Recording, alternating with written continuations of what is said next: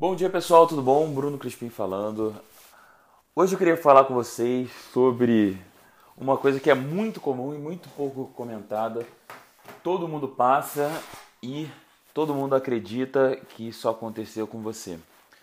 Conforme você vai, você tem a vontade de escrever um livro, é normal que você é, comece animado, então você ou sonhou com uma determinada coisa, ou então planejou essa história, desenvolveu é, completamente lúcido, mas você começa essa história animado e você aos poucos vai desenvolvendo ela, vai criando conflitos, criando personagens, intensificando a trama.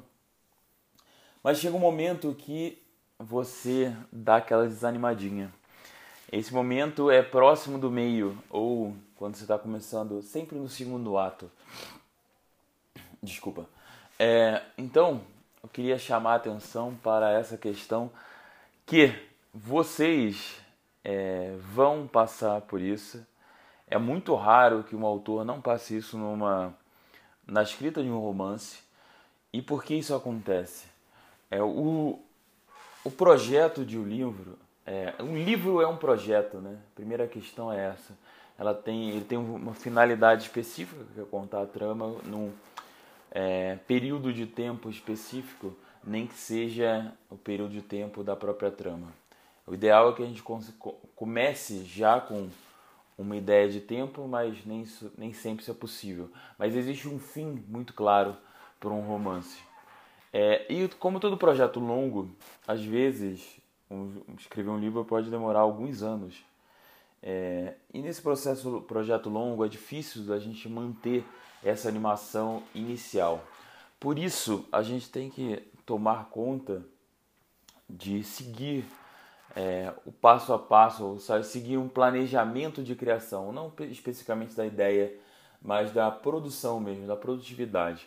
Por exemplo, uma forma muito interessante de fazer isso, usando a estratégia do Dano Raimond é colocando metas diárias.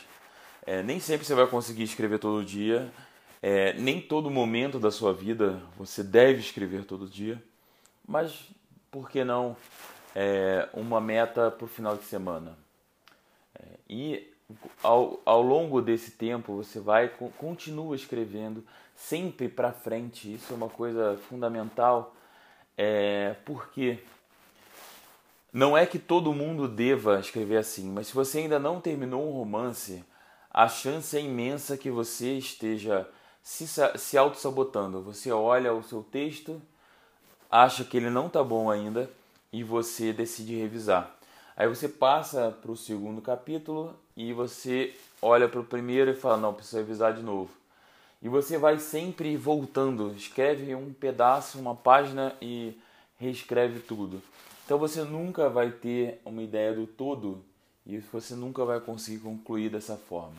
Existem exceções? Existem, é, mas nunca vi uma exceção que durou, é, que conseguiu escrever, por exemplo, em um ano um romance. São exceções que lutaram muito para que no final das contas, é, depois de, sei lá, 3, 5 anos, eles conseguissem escrever é, de uma forma até robusta, mas muito demorada. Nem todo mundo aguenta isso. Então, existem pessoas que têm essa determinação muito acentuada, mas não é para todo mundo. Se você está começando, eu aconselho que você faça não o processo mais fácil, mas o processo mais simples. É, nunca procure o mais fácil. Mas se existe uma coisa mais simples, por que não usar?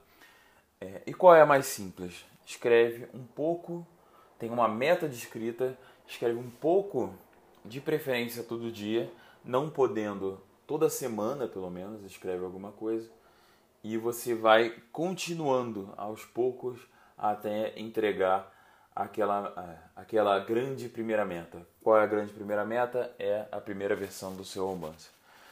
Depois que você chegar até o final pela primeira vez, você vai ver que a chance de você terminar é, terminar a escrita como um todo aumenta muito.